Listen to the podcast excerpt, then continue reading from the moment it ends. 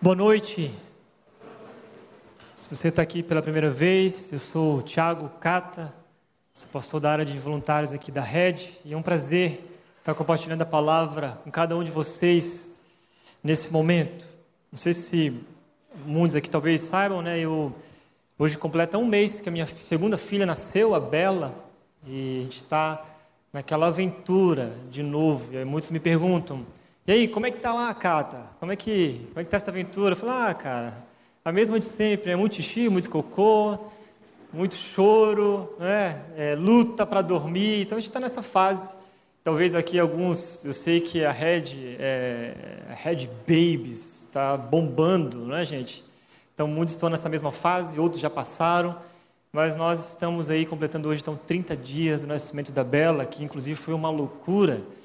A gente estava lá na casa do Washington, da Laís, quando nós fomos para o hospital, a Marina eh, fez um jantar, eh, nós comemos batata assada naquele dia, olha como marca, não é? Batata assada. A Laís fez para a gente lá e depois de jantar, a Marina falou, olha, acho que eu estou com um sentimento estranho, não sei, vamos lá no, no hospital? Eu falei, ah, amor, vamos, vamos ver o que, que vai dar, né? E não sei você que está aí, homem, né? Eu, pelo menos, nunca estava nunca preparado, nunca estou preparado para esse momento. Foi assim com a Carol, foi assim com a Bela. E aí nós fomos para o hospital, a Carol ficou com a Laís e o Washington na casa deles, e nós fomos lá para ver qual é. Chegando lá, o médico foi examinar, e na hora que ele foi examinar, a bolsa estourou. Quando a bolsa estourou, veio aquele líquido verde escuro, e eu olhei aquilo assim e falei, meu Deus, que isso? E o médico falou, olha, é, a bolsa estourou, você está vendo aqui, pai? Eu falei, estou vendo. Então, isso aqui era para ser transparente, está vendo a cor que está? Eu falei, aham.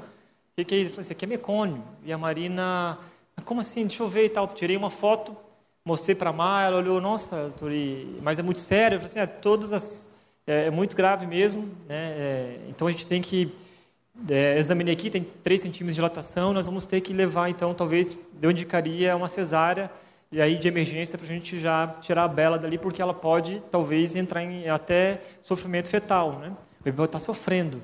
E quando ele falou aquilo, eu comecei, do nada assim, comecei a falar, ô mãe, eu vou sentar ali num banquinho, então eu me ajeitei, assim, no banco, né? E aí a Mariana, está bem? Eu falei, não, estou bem, eu só estou... E aí eu fechei meu olho para dar uma respirada profunda. A Mariana disse que eu estava de olho aberto. E eu disse que eu fechei o olho. Então, olha só, né? Ela acha que eu desmaiei. Eu falei, não, não desmaiei, eu estava vendo tudo que estava acontecendo.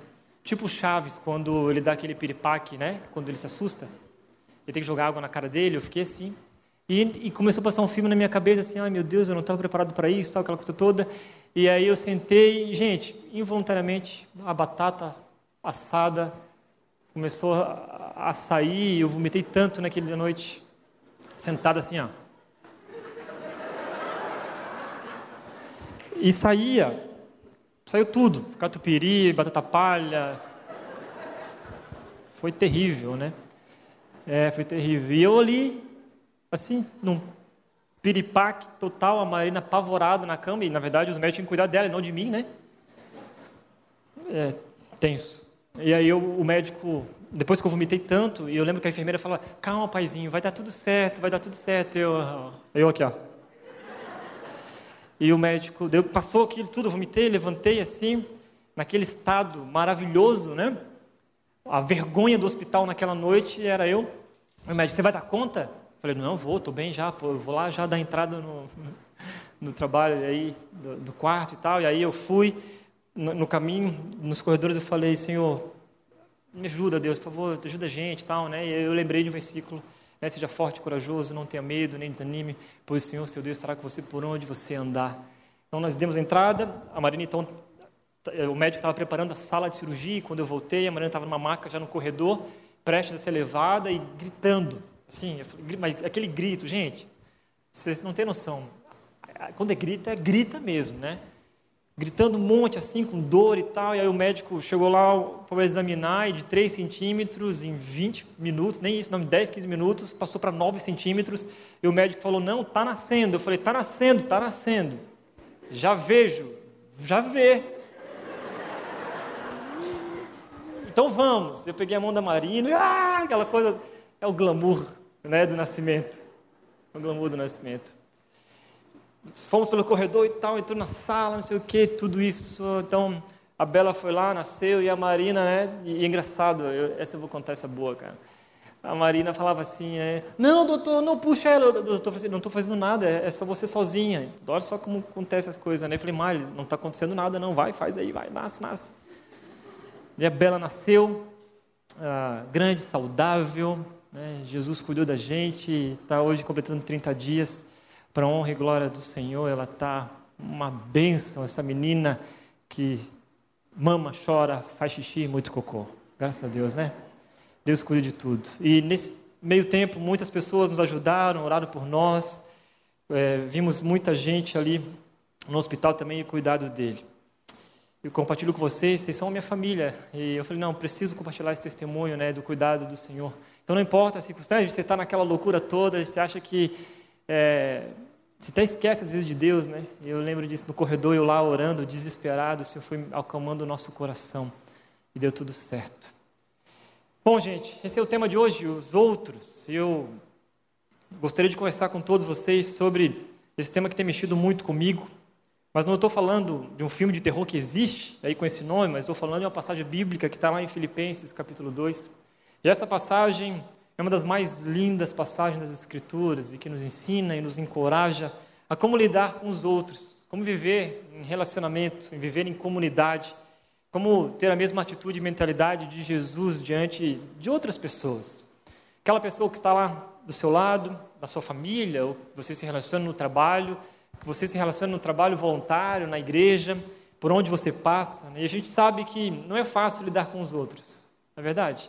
É fácil lidar com pessoas, é difícil, é difícil lidar com gente. E o criador do Snoopy, Charlie Brown, aquele desenho, né? Ele diz o seguinte: Eu amo a humanidade, são as pessoas que eu não suporto. Charles Schulz. E talvez você tenha esse mesmo sentimento, né? Olha, a humanidade é maravilhosa, o problema são as pessoas. Ah, se não fossem as pessoas, o mundo seria incrível. E tem gente que fala, ah, não é que eu não gosto de gente, né? é que eu não gosto de pessoas. Então, e o Sartre, um filósofo mal-humorado, esse cara era mal-humorado, ele diz assim que o inferno são os outros. E aqui ele diz né, que o inferno são as pessoas. E eu vou abrir meu coração para vocês, eu tenho esses pensamentos quando lido com algumas situações do dia a dia, que não é fácil. Né? Exemplo, coisa simples do dia a dia. A gente cria uma arte gráfica, a pessoa da comunicação cria uma arte gráfica, coloca assim, culto né, na rede, domingo, 10 e meia, 17 e 19 horas. Logo em seguida tem o comentário. Quais são os horários do culto? Qual que é o problema, gente, de ler? Né? Difícil, as pessoas são complicadas.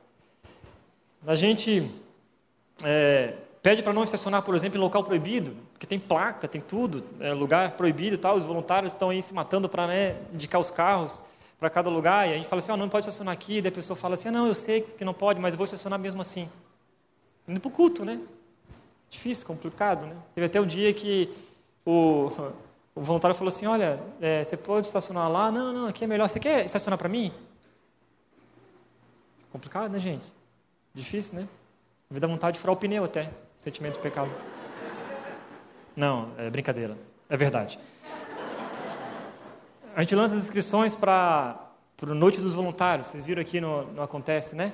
Vai ter para quem é voluntário. Todo ano a gente faz esse encontro com todo, todo mundo que serve. É uma noite especial para aqueles. E hoje temos 450 voluntários na rede, né, servindo aí, se dedicando durante os finais de semana, durante a semana, porque a rede não acontece só no domingo. Tá? Durante a semana inteira a rede está acontecendo.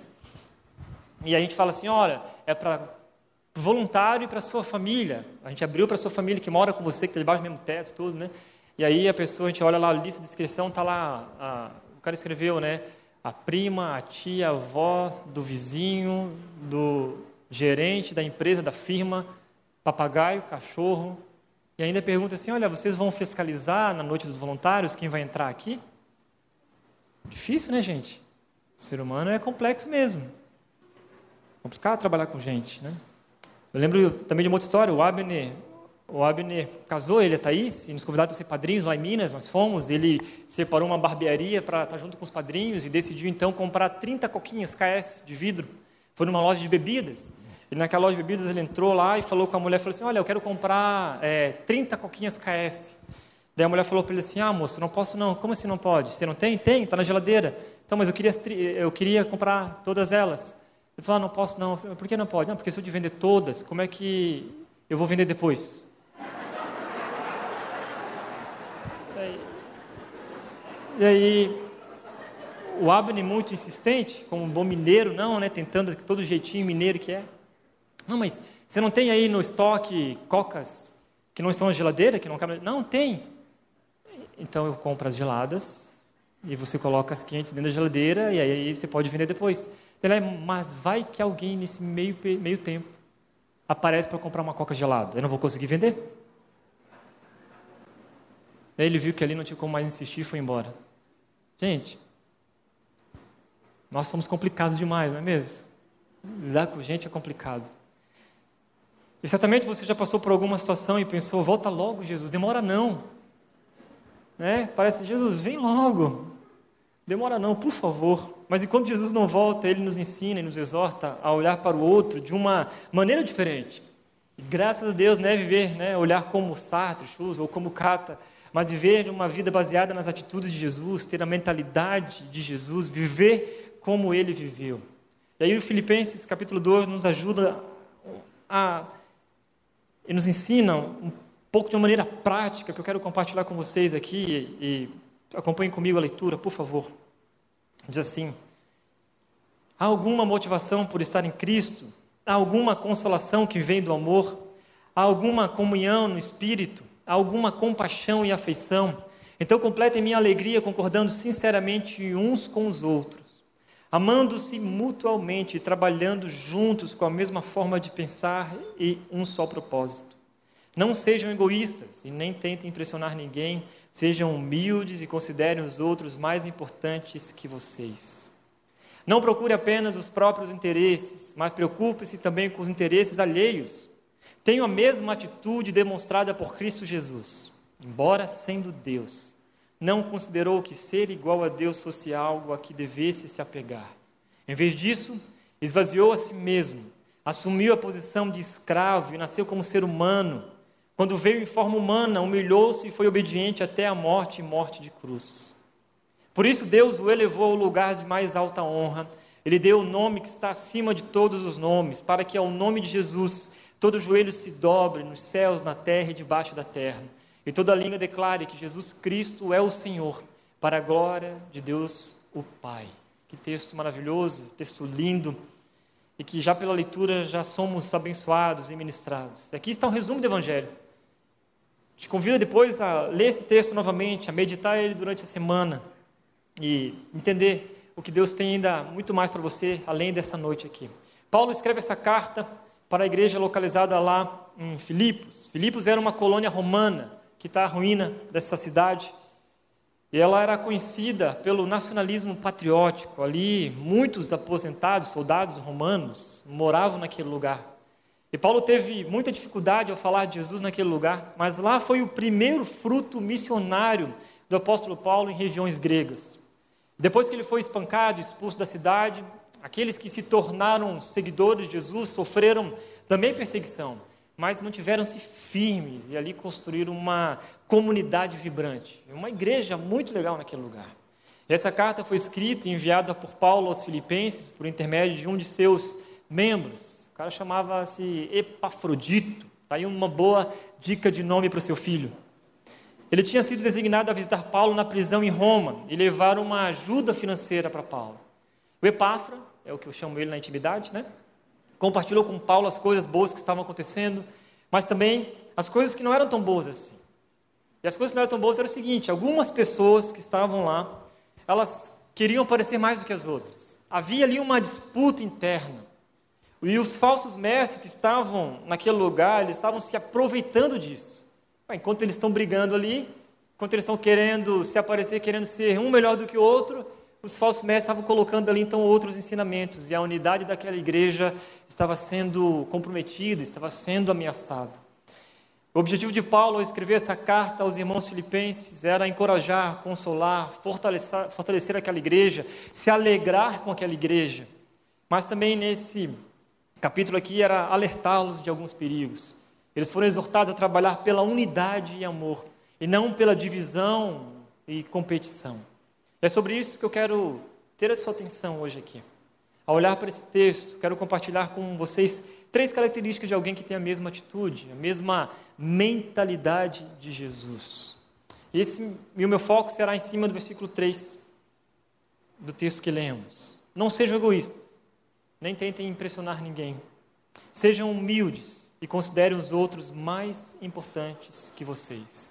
Esse é um texto bíblico que eu tenho, a, junto com a Marina, mais de dois anos, ensinado para a Carol e nós estamos ensinando ela a decorar alguns textos bíblicos, e esse é um deles. Então, cada dia a gente decora um. E há dois anos a gente está assim, batendo na tecla, né? todo dia, e a Carol começa a, a então, a decorar esse texto. E foi engraçado que eu falei para a Marina essa semana, eu falei, ah, eu, Deus tem falado muito comigo, incomodado a pregar sobre esse texto aqui.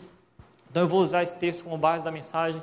E ela falou, nossa, amor, que legal, então por que você não grava um vídeo mostrando a Carol decorando e falando esse texto? Eu falei, Má, leia o texto.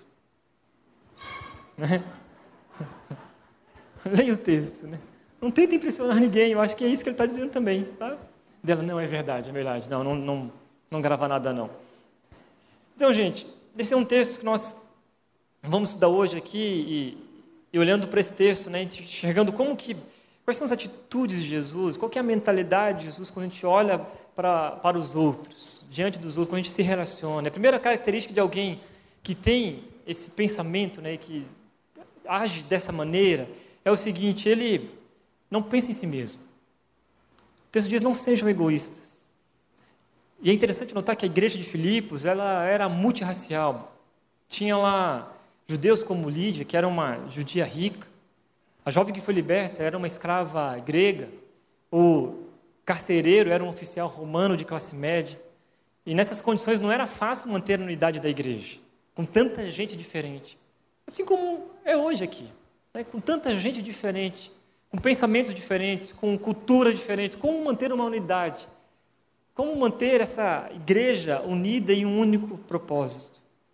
De fato, fora da cosmovisão, cosmovisão cristã, a gente percebe que cada um cuida primeiro de si e pensa somente em si, e seu olhar está atento apenas aos próprios interesses. Cada um, na vida lá fora, corre atrás dos seus próprios sonhos. Né? A gente percebe famílias destruídas porque cada um decidiu correr atrás do seu sonho pessoal. Abriu mão né, da unidade familiar, do, do casamento ali instituído por Deus. Abriu mão porque se deixou levar pelo egoísmo. Começou a pensar somente em si. Mas a nossa atitude deve ser igual à de Cristo. Então, se agimos com egoísmo, vamos causar traumas, feridas, machucaduras, divisões, destruição. E na Irmandade de Jesus, na comunidade de Cristo, a gente deve ser diferente. Jesus, mesmo sendo Deus, né, bendito, adorado pelos anjos, exaltado em glória, inacessível, estava lá na plenitude de comunhão com o Pai, com o Espírito Santo, não pensou em si mesmo. Como Deus, Jesus não precisava de nada, possuía toda a glória e louvor possuía tudo, ele reinava sobre o universo. E no versículo 6 que a gente lê aqui, ele diz, né? Embora sendo Deus, não considerou que ser igual a Deus fosse algo que devesse se apegar. Quando eu leio esse texto, eu fico pensando: quem sou eu? Para querer me apegar em algo, para querer, às vezes, né, ficar só olhando para dentro de mim, e buscar apenas os meus próprios interesses. Jesus não fez assim. Jesus não pensou em si mesmo, pensou nos outros. Jesus não manteve os seus privilégios para si próprio. E vale a pena contrastar a atitude de Cristo com a de Lúcifer. E, e isso é muito sério, porque nós queremos ser parecidos com Jesus, né? A gente deve saber como Jesus agia, como ele fazia. Como ele nos ensinou, né? Então a gente olha as duas comparações. Lúcifer era o mais elevado dos seres angelicais. Junto ao trono de Deus, mas ele desejou sentar-se no lugar de Deus, no trono de Deus. Lúcifer declarou, não, eu farei, mas Jesus disse, seja feita a tua vontade. Lúcifer não se contentava em ser criatura, ele queria ser o Criador. Jesus era o Criador e voluntariamente se fez homem. Jesus Cristo pensou nos outros e não em si mesmo.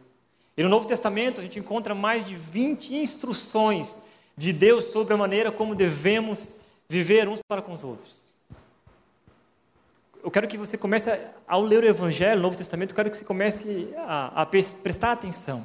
Prefira dar honra aos outros, edificai-vos uns aos outros, levai as cargas uns dos outros, perdoai uns aos outros, amem uns aos outros, e por aí vai. Outros é a palavra-chave aí no vocabulário daquele que tem atitude e mentalidade de Jesus, daquele que é discípulo de Cristo, daquele que quer ser parecido com Jesus. Não buscar os meus próprios interesses, mas buscar os interesses alheios, os interesses do outro, do próximo. Mas pensar no outro não significa pensar coisas inferiores sobre si mesmo, mas pensar menos em si mesmo. Isso não significa que você vai virar um Marte, agora vai vender tudo e vai virar, né, virar um peregrino, cometer loucuras, mas significa simplesmente parar de olhar para o seu próprio umbigo e começar a olhar para quem está do seu lado, para quem está próximo de você. Os membros da igreja de Filipos estavam causando discórdia por causa de suas atitudes ou ações. Era uma igreja muito boa, era uma igreja muito legal, não tinha muitos erros, aparentemente, mas Paulo identificou ali naquela igreja esses perigos. Eles desejavam reconhecimento ou distinção. E não era por puros motivos, mas meramente por ambição pessoal. E é isso que Paulo estava alertando daquela igreja. Eles estavam querendo partidos baseados em prestígio pessoal. Estavam lutando por posição. E ao mesmo tempo que estavam desprezando os outros. E isso destrói uma comunidade. E Paulo, olhando para aquela igreja, falou, percebeu isso, falou: oh, essa igreja é tão boa, ela é tão legal, ela está crescendo, está tá impactando aquela cidade, mas se eles não tomarem cuidado com o que está acontecendo nesse meio, pode destruir aquela unidade e a comunidade naquele lugar. E eu lendo esse texto, não tinha como não pensar na nossa igreja, na rede. Essa igreja que está crescendo, né, e cada vez mais pessoas estão chegando aqui, precisando de cuidado, precisando né, de compaixão, de amor. E que se a gente não tomar cuidado, a gente também pode estar tá cometendo o mesmo erro que a igreja de Filipos cometeu. No livro Nova Mentalidade, organizado pelo Bibo, e mais dois outros autores, o Cacau Marx, ela comenta: a igreja que não luta pela causa do evangelho vai lutar pela posição do vaso de flor no templo. Sendo assim, ou você luta pela coisa certa, ou vai lutar com quem era para ser o seu companheiro. Isso é tão sério. Porque às vezes a gente briga pela posição do vaso, né? Não, tem que ser aqui. Não, mas tem que ser aqui. Não, mas tem que ser aqui. Ah, então não quero mais. Aí vira as costas, briga por coisas supérfluas, né? E sinceramente, eu estou um pouco cansado de, de lutar com coisas supérfluas, né? E como pastor ficar intermediando essas briguinhas de adultos que se comportam às vezes como crianças, gente que não consegue se relacionar e resolver esses conflitos pessoais, adultos maduros, aparentemente maduros mas porque a gente está o tempo todo brigando pelo vaso de flor. Um dia alguém falou assim que não tá, não estava indo mais na igreja, nós fomos atrás. Perguntei para ele, por que você não está indo mais na igreja? Cara, eu vou lá, ninguém olha para mim, ninguém fala comigo. Um dia eu passei por um irmão da igreja, o cara passou por mim e não me olhou. Eu falei, ah, é, nossa, coitado, cara. A gente está preocupado com nossos próprios interesses, a gente quer que as pessoas fica olhando para a gente, que a gente quer que, não, pai, me, me trata com todo, né, todo cuidado, a gente tem que pisar em ovos. Está vivendo um momento muito ruim nesse, no, no, mundo inteiro, cheio de mimimi, né? E aí quando a gente não pode às vezes exortar, porque a pessoa pode espanar, a gente não gosta de ser exortado, porque nosso, ah não, eu sou muito orgulhoso, né? Talvez essa é uma palavra que não é tão fácil assim de ouvir, mas é hora de crescer como comunidade. Como igreja que quer fazer diferença nesse lugar, se a gente ficar olhando para o nosso próprio umbigo, a gente vai estar perdendo grandes oportunidades de, de fato, levar as pessoas a um relacionamento crescente com Jesus, que essa é a nossa missão. Essa é a nossa missão aqui nesse lugar. Levar as pessoas a um relacionamento crescente com Jesus.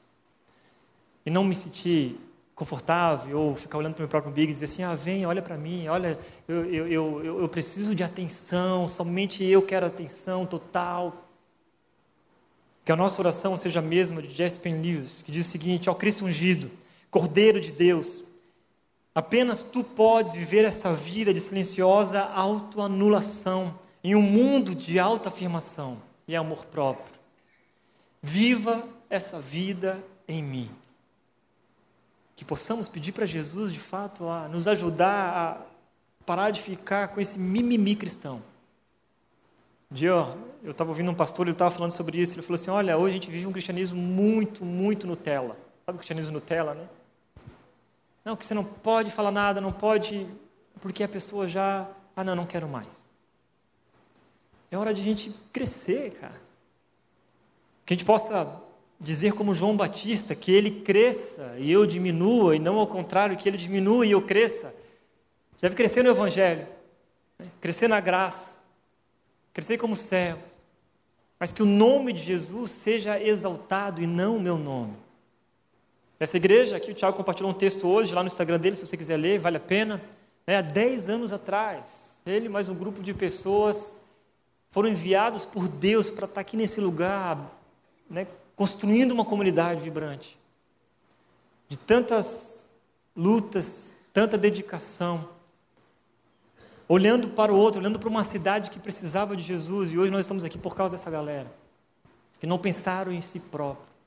E tantas outras pessoas que foram chegando até essa turma, e eu cheguei aqui há quatro anos atrás, outros chegaram aqui há três, dois, um, outros estão aqui hoje pela primeira vez, pelo trabalho de pessoas que estavam lá dez anos atrás. Que Jesus cresça, que eu diminua, e essa igreja foi construída aqui nesse lugar não para que o nome do Tiago Matos fosse exaltado, e não que a igreja Red fosse exaltada, mas que o nome de Jesus seja glorificado nesse lugar. E nós estamos aqui por causa disso. É por isso que nós criamos um estacionamento VIP, por exemplo, lá na frente. Porque a gente quer receber bem os nossos visitantes, mas alguns ainda não entenderam isso. Por que, que eu tenho um estacionamento VIP?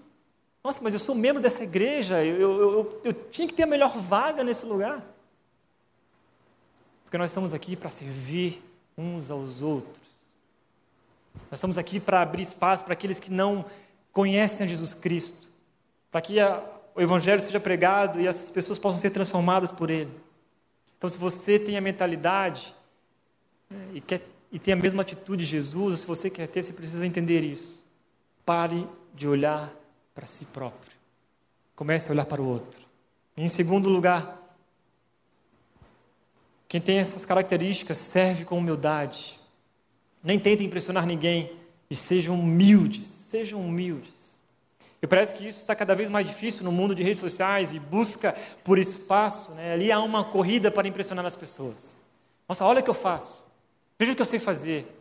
Ah, não, eu já tava, já, você já ficou numa roda onde você compartilha algo, algo seu? Você fala assim, nossa, cara, ontem eu fui lá e consegui comprar uma blusa barata. Ah, não, mas porque você não sabe o que eu comprei. Ah, não, porque eu fui na loja tal, daí você pode, nossa, olha, mas você não, você não viu lá que eu fui naquele lugar, naquela viagem, nossa, foi uma viagem tão incrível. Ah, não, mas você não sabe a minha viagem. A minha viagem. Daí você fala assim, nossa, cara, eu tô com, sabe assim, ó, eu tô com uma dor aqui, eu acho que estou com três pedras no rins. Ah, não, você está com três, eu estou com seis. É? Porque aquela pessoa que ela quer sempre dominar a roda, a conversa, ela quer sempre aparecer, quer sempre impressionar os outros muito mais do que servi-los. E como isso é chato, não é? Pensar nos outros apenas de modo abstrato não basta, nós temos que descer aos fundamentos do verdadeiro serviço com humildade. Servir de fato com humildade. E a humildade, a humildade é a virtude que promove a unidade. E para muitos a humildade tem um significado negativo, mas entre o povo de Deus a humildade é um imperativo. A palavra de Deus diz, né, o Senhor zomba dos zombadores, mas concede graça aos humildes. Está lá em Provérbios capítulo 3, versículo 34. Tiago, ele continua e fala na mesma linha. Deus se opõe aos orgulhosos, mas concede graça aos humildes. Está em Tiago capítulo 4, versículo 6. Apóstolo Pedro, ele também ordena, portanto, humilhe-se sobre o grande poder de Deus, e no tempo certo ele os exaltará. A humildade deve ser a marca do cristão, pois o Senhor e Mestre foi manso e humilde de coração. Está lá em Mateus capítulo 11, versículo 29.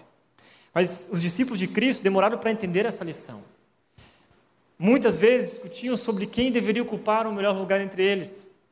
Quem será que é o melhor entre a gente? Estavam lá com Jesus, né? Assim, será que sou eu o melhor? Será que é você? Quem será que é o melhor? Estavam sempre preocupados em sentar mais próximo do mestre. Sabe aquele empurra-empurra? Não, vou chegar primeiro porque eu quero pegar no melhor lugar, cara. Estavam o tempo todo e Jesus, ensinando eles, disse: Olha, quem quiser ser o líder entre vocês, que seja servo. Quem quiser ser o líder entre vocês, que seja servo, e quem quiser ser o primeiro entre vocês, que se torne escravo de todos. Pois nem mesmo o filho do homem veio para ser servido, mas para servir e dar sua vida em resgate por muitos. Está lá em Marcos, capítulo 10, versículo 45. O orgulho não prevalece no coração daquele que conhece a Deus de verdade. Jesus não veio para ser servido, mas ele veio para servir palavras dele. Olha o que ele está dizendo aqui para os discípulos, está nos ensinando: olha, quem quiser ser o primeiro entre vocês, que se torne escravo. Então, como eu posso ler isso e continuar né, com orgulho no coração, ou servir com orgulho, querer que os outros só me sirvam e eu não, não me envolver nesse serviço? Como que eu posso olhar para a vida de Jesus e conhecer cada vez mais o Evangelho e não entender de uma vez por todas que eu preciso servir com humildade, não para tentar impressionar as pessoas, não fazer o serviço para que meu nome seja exaltado, para que então as pessoas possam me olhar e falar: nossa, aquele cara serve, hein? Aquele cara é um bichão mesmo do voluntariado, cara. Né? Cara lá é. Nossa, aquela mulher, olha só como ela serve, como ela faz. Não, cara. O Hernandes Dias Lopes ele diz o seguinte: humildade é aquela virtude que, quando notamos que a possuímos, já a perdemos. Não é assim? Não sei se você já, já teve uma experiência como essa, né? Nossa, rapaz, eu sou humilde, hein? De verdade, olha, aqui nessa reunião, aqui nesse lugar, não existe pessoa mais humilde do que eu. Eu sou, já perdeu, né? Quando a gente tem um pensamento, quando a gente olha, a gente se olha no espelho e fala assim, cara, tu é humilde, humildaço, mano. Então, meu, nossa, tu fez aquilo, tu fez outro, você foi lá e orou para não sei quem, você ajudou o próximo, não, já perdeu. O orgulho já dominou o coração, porque a humildade provém do conhecimento de Deus e de um correto conhecimento de si mesmo. Enquanto a ambição arruína a unidade da igreja, a genuína humildade a edifica. Quando a gente entende que nós não merecemos, nós não somos nada, que nós estamos só aqui por causa da graça de Jesus e que Ele nos perdoa e nos dá a oportunidade de servi-lo de coração, não tem como se deixar levar por essa ambição egoísta e por esse orgulho que destrói a unidade da igreja. O apóstolo Paulo deu o próprio testemunho em suas cartas durante a sua terceira viagem missionária. Olha como ele se qualificou, né? Ele disse: Olha, eu sou o menor dos apóstolos, está lá em 1 Coríntios capítulo 15. Durante a sua primeira prisão em Roma, se intitulou de o menor dos menores de todos os santos, menor dos menores de todos os santos. Efésios capítulo 3, versículo 8. E um pouco mais tarde, durante o período que se estendeu na primeira e segunda prisão em Roma, ele disse que era o principal dos pecadores. 1 Timóteo capítulo 1, versículo 15. E era muito natural que as pessoas esperem que talvez seu serviço cristão lhes dê uma oportunidade de demonstrar seus talentos. E verdadeiramente querem servir ao Senhor, mas também querem que os demais saibam que estão servindo ao Senhor com aquele talento específico. Um dia eu recebi alguém lá, na, lá no, escritório da Red para compartilhar. O cara queria, queria vir para a igreja e tal. Ele ficou uma hora inteira falando de tudo que ele fazia. Eu não tive nem. Entendeu? Eu não, tive, eu não tive oportunidade de falar, porque ele falou do currículo dele do início ao fim, dando a carteirada. Do início ao fim. E eu falei para ele assim: olha, que bom, cara, por compartilhar o teu currículo comigo.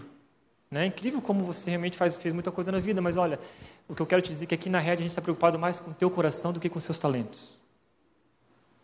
Ele, ah, não, não, é que só queria que você soubesse o que eu sei fazer.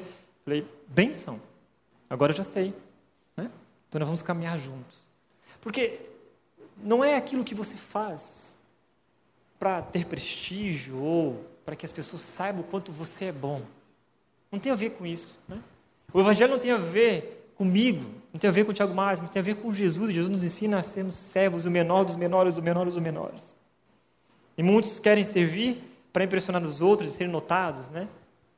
Olha como eu sou um cara muito generoso, rapaz. Sou generoso, hein? Sou bom. E, e, a gente faz questão aqui, o Thiago falando boas-vindas, né? Somos a pior igreja do Brasil, aqui tem as piores pessoas nesse Brasil, porque isso tem que estar na nossa mente o tempo todo, para não nos deixar ser levados por orgulho e achar que nós somos melhores de qualquer outra pessoa. Jesus optou por um outro caminho e nós devemos fazer o mesmo. E o Andrew Murray diz o seguinte: o espírito daquele que lavou os pés dos discípulos faz com que nos seja de fato uma alegria sermos os menores, sermos servos uns dos outros. O homem humilde não sente ciúmes ou inveja. Ele pode louvar a Deus quando os outros são preferidos e abençoados antes de ele ser. Como é difícil isso, né, gente? Estava conversando com a Marina sobre isso, ela falou: Nossa, amor, que duro, que duro é. Mas isso é ser discípulo de Cristo, isso é ter a mentalidade de Jesus. Quantas vezes a gente lê os evangelhos e, e, e, até aquela série, não sei se você já, já viu, e eu, eu aconselho você a assistir, The Chosen, né, que é a perspectiva dos discípulos com relação à vida de Jesus, é muito legal. Tem um aplicativo lá, The Chosen, vale a pena ver. E vendo os discípulos ali, e, e é legal a gente ler depois algumas cenas, a, a, a vendo as cenas, né, a gente começa a entender um pouco melhor, e de fato, demorou muito para os discípulos entenderem que o trabalho deles era servir uns aos outros, e o tempo todo eles estão querendo que não, Jesus, que você é bom, não, Jesus, você não pode, não, querendo afastar as pessoas de Cristo, né? E Jesus o tempo todo agindo de uma maneira diferente. Ele pode suportar ouvir os outros sendo louvados e ele sendo esquecido, pois na presença de Deus ele aprendeu a dizer como Paulo: nada sou. Ele recebeu o Espírito de Jesus, que não se agradou a si mesmo e não buscou sua própria honra como espírito de sua vida.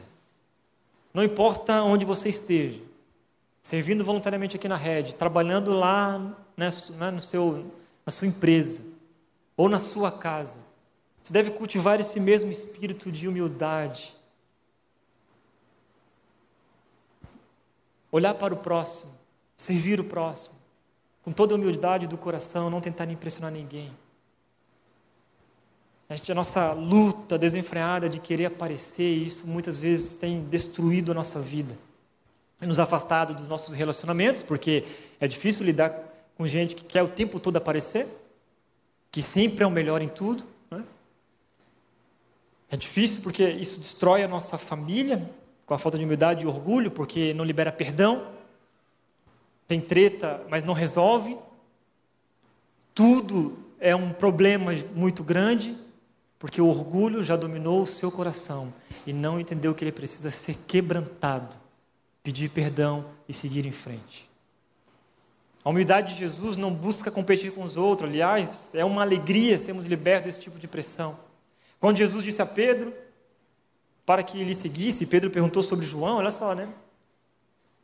Jesus respondeu para ele assim: Olha, Pedro, se eu quiser que ele permaneça até o fim, Jesus fala assim: O que te importa, cara? É como se ele falasse: cuida da sua vida, porque o que você está querendo que. Cuide da sua vida.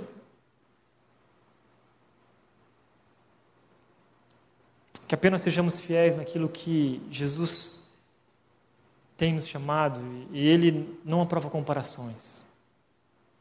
Que o teu foco não seja olhar para o outro dizer, ah, mas o fulano de tal, ah, mas o ciclano, ah, mas ele, ah, as pessoas só olham para ele. A partir do momento que você começa a nutrir esses pensamentos no seu coração, você perdeu já o propósito. O verdadeiro propósito de servir ao Mestre. O que deve importar para nós é a obra de Deus acontecendo, independente dos instrumentos usados por Ele serem reconhecidos pelos homens ou não. Pode ser que você vai servir a vida inteira e ninguém vai te reconhecer. Mas o que importa? O que importa é que Jesus tem reconhecido o seu esforço e a sua dedicação.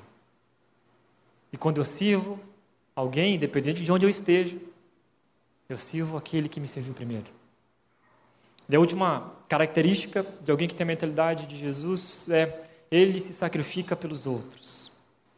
A palavra do Senhor diz assim, né? E considerem os outros mais importantes que vocês. E essa é a parte do texto, quando eu decoro com a Carol, a mais difícil que considerem os outros mais importantes do que vocês.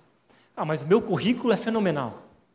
Eu não estudei tanto para chegar até aqui para dizer assim, ah, não, vou considerar o outro mais importante do que eu. E aí um dia a Carol estava lá no parquinho e, e, vocês sabem que criança é uma coisa de louco, se tem assim um monte de brinquedo, mas de repente uma criança pega um galho de flor. Um galho, sei lá, um galho velho, para ilustrar melhor ainda. Todas as crianças esquecem as bonecas, os, né, os brinquedos, querem aquele galho e brigam pelo aquele galho. como se aquele galho fosse uma varinha mágica, né? Ou ela sabe que às vezes aquele galho pode se transformar mesmo numa varinha mágica, né? De disciplina, de...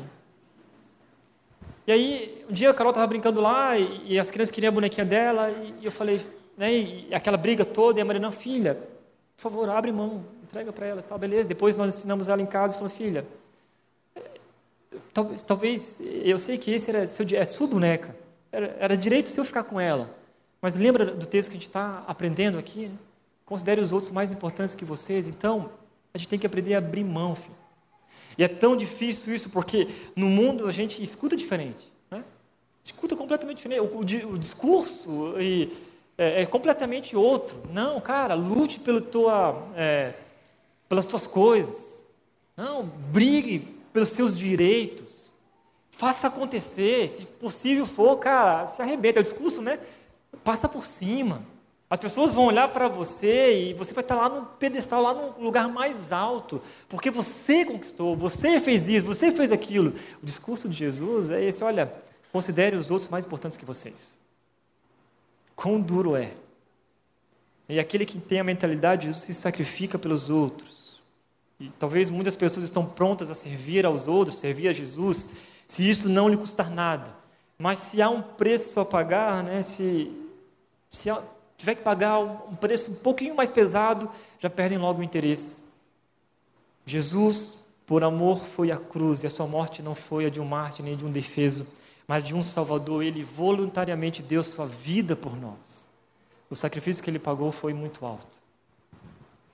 Jesus serviu sacrificialmente, foi obediente, até a morte morte de cruz. Cristo se esvaziou e se humilhou quando fez homem servo. Depois desceu mais um degrau nessa escalada de humilhação. Quando ele serviu uns aos outros, desceu ainda mais nas profundezas de humilhação quando suportou a morte, a morte de cruz. Por seu sacrifício, ele transformou esse horrível palanque de dor e de morte no símbolo mais glorioso do cristianismo. Por causa do sacrifício de Jesus por nós. Ele nunca se considerou o mais importante Nunca. Quem sou eu para querer ser considerado o mais importante desse lugar? Quem somos nós, né? Para querer brigar por título, por espaço na comunidade de Jesus, na igreja, nesse lugar. Isso não tem espaço. John Henry diz o seguinte: o ministério que não custa nada não realiza nada. Um ministério que não custa nada, não realiza nada. Há sacrifício, há dor, há choro. É difícil, muitas vezes é complexo. Às vezes é complicado. Mas o ministério que não custa nada, não realiza nada. E eu sei, eu estava falando para o Tiago agora aqui no, no meio da terceira música. Eu falei, mano, não passa um filme na sua cabeça? Você escreveu desde 10 anos, né, cara? 10 anos atrás. Não passa um filme na, na sua cabeça de ver essa comunidade aqui cantando ao Senhor e nós estamos no terceiro culto, gente, lotado. Eu não sei quantos carros vieram agora tarde e noite, mas só de manhã tinha 270 carros estacionados aqui. Domingo passado, de manhã, tinha 310, 300 e poucos carros. Só num período de culto. Passa um filme na nossa cabeça e, e aquela turma que começou lá 10 anos atrás se sacrificou demais. E eu estou aqui hoje por causa daquela galera. E muitos que estão servindo desde o início, o Di, o Samir, que está aqui, né, a galera que estava lá desde o início, no grupo de 30 pessoas, José Campanhã, Robson, tanta gente que se sacrificou por essa igreja, que hoje, esse ano, completa 10 anos. E nós estamos aqui diante de um novo desafio, que é tremendo, que agora vocês fazem parte, né? vão construir, estão construindo a história junto com a gente. Eu cheguei há quatro anos, outros chegaram a seis, outros a dois, outros estão aqui hoje pela primeira vez nesse lugar. Jesus está fazendo algo tremendo aqui. Só que o ministério que não custa nada, não realiza nada. Uma certa feira, lá estavam alguns artigos religiosos e estava escrito lá assim, numa plaquinha: cruzes baratas. E é isso que muitos cristãos procuram hoje: cruzes baratas. Cruzes sem sacrifício, sem dor, sem renúncia, sem suor, sem morte. A cruz de Jesus não foi barata. E a pessoa que tem a mentalidade de Cristo não evita o sacrifício, vive para Deus, para a glória de Jesus e para o bem dos outros. Se sacrifica pelo outro. Eu tenho conversado com alguns voluntários e esse ano eu tenho assumido aí essa nova posição na rede, né, de pastor da área de voluntariado. E eu comecei a fazer um cálculo aí básico de pessoas, da gente que faz as escalas, e não sei se você, você que não serve, para você entender, nós dividimos as escalas em quatro cores. A maioria dos voluntários servem uma vez por mês, em um domingo, né, do mês. Então servem três cultos, um único domingo. Se a gente for calcular o ano inteiro, servem 12 vezes. Eu fiquei pensando, cara, 12 vezes. E ainda a gente às vezes escuta assim, nossa, eu estou cansado. Cara. Ou alguns faltam em escala, daí já vão servir 11. Daí falta mais uma outra vez, aí são 10. Passa um ano, a pessoa serve o outro dentro da comunidade a qual ele está inserido três, quatro vezes. Isso não é sacrifício nenhum, está longe de ser. Quando eu olho para Jesus e o que ele fez por mim, eu não posso me contentar em servir pouco. Eu não posso me contentar em não servir. Porque a gente pode estar confortável na cadeira, né? E talvez você venha aqui há meses na rede, vem aqui domingo e é tão gostoso porque tem voluntários servindo você no estacionamento, tem voluntários servindo você na recepção, né? E aí a galera aqui prepara esse ambiente onde você está sentado aqui. Isso aqui é uma cantina de uma escola. Quando você vai embora, outros voluntários com mais uma equipe colocam as mesas de madeiras e mesas de metal que são pesadas, parece que tem chumbo dentro. E a galera coloca essa cantina de volta no lugar, porque amanhã tem aula aqui.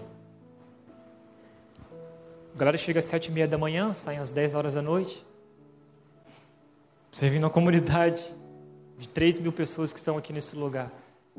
Temos 450 voluntários, são cerca de 15% das pessoas que se reúnem aqui todos os domingos. E a rede não é só domingo, durante a semana inteira, né? Tem gente servindo um ao outro. Líderes de pequeno grupo, conselheiros, galera discipulando uns aos outros. Pré-adolescentes, crianças, jovens sendo discipulados, adolescentes, com todo tipo de problema que você pode imaginar. Essa é a comunidade de Jesus Pessoas que têm sacrificado uns pelos outros porque entenderam o verdadeiro chamado. Que não tem a ver comigo, tem a ver com Jesus e com amar ao próximo. Talvez para muitos, o fato de você sacrificar pelos outros possa parecer que você é ingênuo, ou é um bobão, ou até mesmo um pateta, como o Bibo, nesse livro. Depois você pode procurar para comprar, não temos aqui na rede ainda na nova mentalidade, ele diz o seguinte: essa postura de considerar o outro mais importante é fundamental para que a gente consiga viver em comunhão. A igreja precisa estar nesse espírito, porque se só um ou dois estão nessa unidade, eles se tornam os patetas da turma. Hum. E o Vitor Fontana, que escreve junto com o Bibo, é um bate-papo, ele diz: Mas se for para você ser o único pateta da turma, então seja. Tope o fardo. É melhor você topar o fardo e manter sua integridade do que se deixar comprometer pelo resto. É melhor você ser considerado o pateta que sempre está olhando para o próximo e ajudando o outro, do que ser considerado orgulhoso, egoísta, que não faz nada para ninguém. É melhor você ser considerado esse cara, nossa, mas o cara fica servindo na igreja de domingo, cara, ele fica debaixo do sol, debaixo de chuva, aturando pessoas, porque não é fácil, a gente é difícil, né? Nós somos complicados, mas Jesus veio por amor a nós, gente complicada como eu e você. É melhor que você seja considerado esse pateta diante das pessoas, mas seja considerado servo diante de Cristo, porque no tempo certo Ele o exaltará. Talvez não agora, mas na glória. John Wesley diz o seguinte: faça todo o bem que puder, faça todo o bem que puder.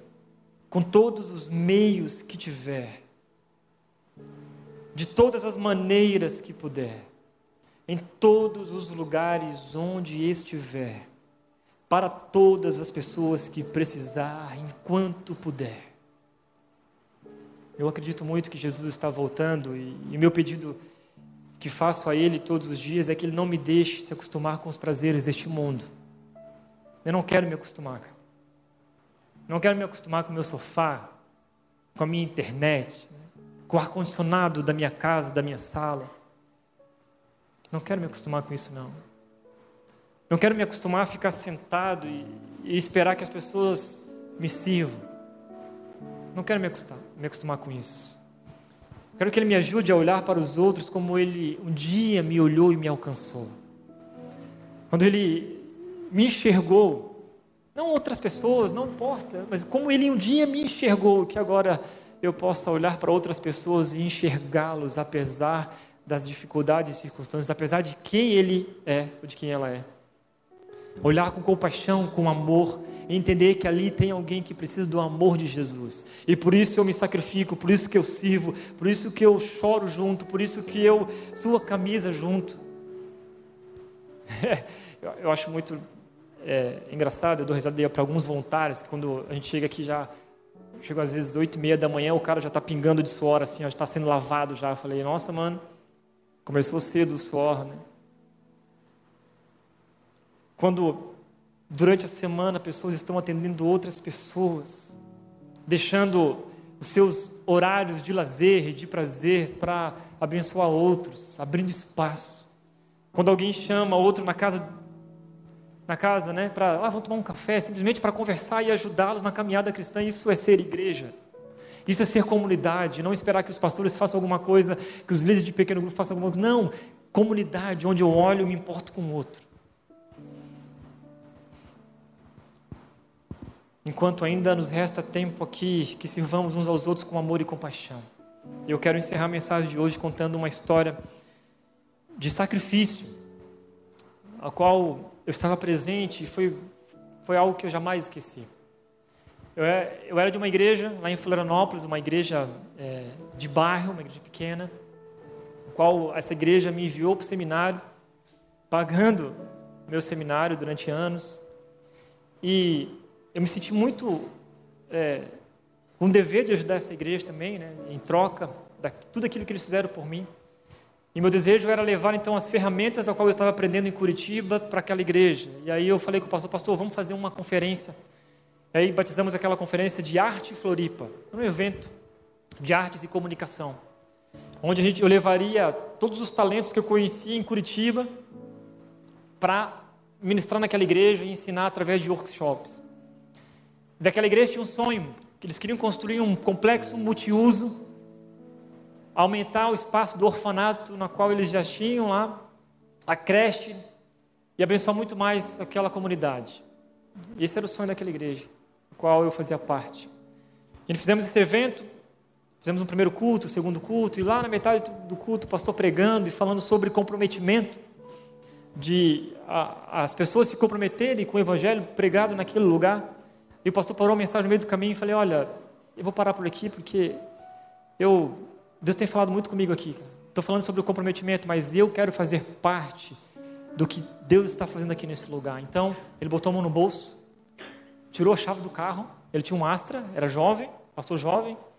Ele falou assim: então, pastor, chamou o pastor lá da igreja e falou assim: olha, hoje eu estou entregando aqui, eu quero dar um primeiro passo na construção desse multiuso. E eu lembrei dessa história porque nós estamos num processo de construção aqui da rede, né? E aí ele falou assim: aqui está o meu primeiro passo. Eu quero dar, dar né, é, contribuir com a igreja aqui nesse lugar, porque eu vi que aqui tem uma igreja que vai fazer diferença nessa cidade. E aí ele deu um Astra, ele tinha um Astra do ano na época. E aí no mesmo momento, o pastor falou para ele assim: Não, mas por que você vai dar esse Astra? Não, cara, é, como é que você vai voltar embora? Eu falei: Não, eu volto de ônibus, com a turma que está aqui. E aí no mesmo momento veio um irmão, levantou assim no meio da igreja e falou assim: Não, pastor. Aí começou aquela bagunça, né? Não, pastor, faz o seguinte então, eu dou o dinheiro do Astra, o quanto que ele custa para você comprar outro carro. E aí aquele pastor falou assim, de maneira alguma, pega esse dinheiro então e dá também para a igreja, e ajuda a igreja na construção. Se fosse eu, eu já ia dizer, glória a Deus, Deus já levantou alguém aqui para me abençoar, já, obrigado irmão, vamos lá, já está valendo, né? Não, ele não fez isso, cara. que loucura foi aquilo. Mas aí, outros irmãos ajudando, e foi uma, uma, uma, né, um movimento ali maravilhoso, e hoje tem aquele complexo lá construído, um multiuso, com quadro de esportes, onde alcança a comunidade, onde a igreja se reúne hoje naquele espaço, um orfanato, lá tem três andares, espaço para as crianças, enfim, está lá, a igreja está lá, fazendo diferença naquele lugar, né? porque naquele dia, alguém deu um primeiro passo e se sacrificou. Estou falando financeiramente, mas às vezes o sacrifício pode ser né, relacional, pode ser você sair da cadeira de, e dar o primeiro passo e falar assim: olha, eu quero ser voluntário, eu quero servir mais, eu quero ser um líder. Nós estamos uma igreja gigante, com falta de liderança, gente. Você pode ser um líder aqui nesse lugar. Às vezes você já trabalhou demais anos atrás, mas está parado há muito tempo, está na hora de, né? Tirar o espanador aí, sacudir a poeira e voltar a servir. Quando aquele pastor voltou para Curitiba, o pai dele, que era pastor de uma outra igreja, falou: Ó oh, filho, veio uma senhora hoje aqui e disse o seguinte: Ô pastor, eu quero dar meu carro pro, pro seu filho. Daí ele: Não, mas ele não precisa, ele tem carro. Fica tranquilo, irmã. Mal ele sabia, né? Daí quando o filho dele chegou, falou: Não, pai, mas eu dei meu carro lá, mas eu vou saber que tu deu o carro lá, guri. Como que esse negócio dar o carro? Agora liga para ele e fala que está sem carro mesmo. Ele ligou, então, deixa eu te contar uma história. Daí ele ganhou um outro carro, um Celta, que durante anos ele ficou aquele carro lá, que era né, o, o, a bênção prateada. Sacrifício que muitas vezes nos falta no ministério, né? muitas vezes nos falta na igreja local, porque a gente está preocupado só apenas a ser servido. Talvez é hora de você dar um passo, um passo maior Assim como Jesus um dia fez e veio como homem, como servo, sem pecado, nos serviu e agora a gente precisa também dar esse passo adiante. Não olhar para si próprio, servir com humildade, com compaixão, com amor e, se for necessário, sacrifício. Até que ele venha, né? Até que ele venha. Feche seus olhos, quero orar por você.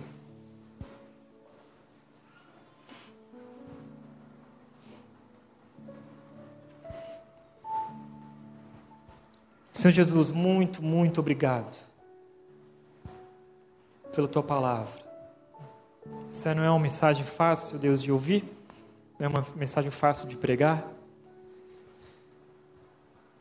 Muito obrigado.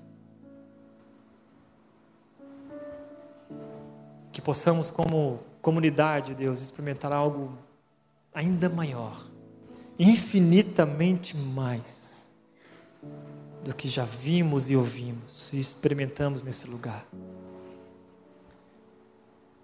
Que cada pessoa que ouviu essa mensagem hoje, que está ouvindo agora na internet, aqueles que vão acompanhar o culto depois, possam entender qual é o seu verdadeiro chamado. Que possam amar o Senhor acima de todas as coisas e amar o próximo. Que em nome de Jesus, Deus, hoje, aqui nesse lugar, possam sair pessoas, Deus, ainda mais transformadas pelo Teu amor, com uma vontade de servir o Senhor, independente das circunstâncias. Lembrando sempre, Deus, que o que nós estamos aqui é por causa da tua graça e da tua misericórdia, porque se dependesse de nós, do nosso talento, do nosso currículo, jamais poderíamos estar aqui hoje. Usa-nos, Senhor, para a honra e glória do teu santo nome. Abençoa-nos cada dia, Deus, acima de tudo. Olhar para o outro de uma maneira diferente e que, se for necessário, de verdade, se sacrificar pelo outro, para que o teu evangelho continue sendo proclamado nesse lugar e essa cidade conheça verdadeiramente o teu santo nome. Assim, Deus, nós oramos, alegres e felizes, porque essa igreja está aqui, Deus, e o Senhor está aqui no nosso meio. Essa casa é sua em nome de Jesus. faz da nossa comunidade, da Igreja Red, uma igreja muito mais vibrante, amorosa. E que muito mais, Deus, gente possa estar envolvido nessa obra que não parou, continua. Em nome de Jesus, amém.